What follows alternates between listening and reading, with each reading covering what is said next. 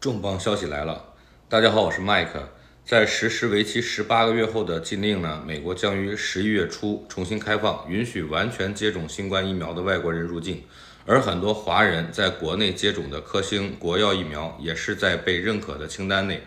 也就是说，十一月以后，只要在国内打完两针疫苗的人，也可以前往美国了。周一，白宫表示。飞往美国的外国公民在登机前出示三天内核酸阴性检测报告和全面接种疫苗的证明，就可以入境美国。该指南适用于所有国际航空旅客。消息一出呢，还是有很多华人担心，如果是在国内接种的疫苗，美国不认可，是不是还是来不了？但是现在可以放心了。呃，根据美联社报道，美国疾控中心发言人称。美国承认获得世卫组织紧急使用认证的疫苗，包括中国的科兴和国药疫苗。国内已经打两针的都可以被视为美国认可的完全接种。也就是说，在国内接种两剂科兴或者国药的华人，在十一月初以后就可以前往来美国了。除了要求接种疫苗外，美国政府还表示正在采取其他措施来减轻病毒的传播，检测、接触者追踪。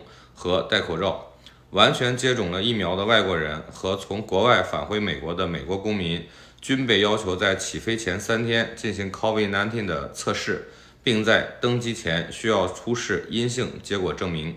在抵达美国的三到五天，还需要进行病毒检测，例如 PCR 或者是快速检测。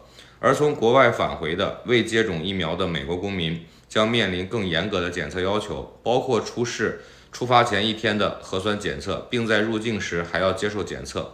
而完全接种新冠疫苗的乘客呢，在抵达美国后将不受任何检疫要求的约束。其次，CDC 计划发布接触者追踪，要求航空公司收集前往美国旅客的信息，包括电话号码、电子邮件地址，以提醒旅客可能密切接触的信息。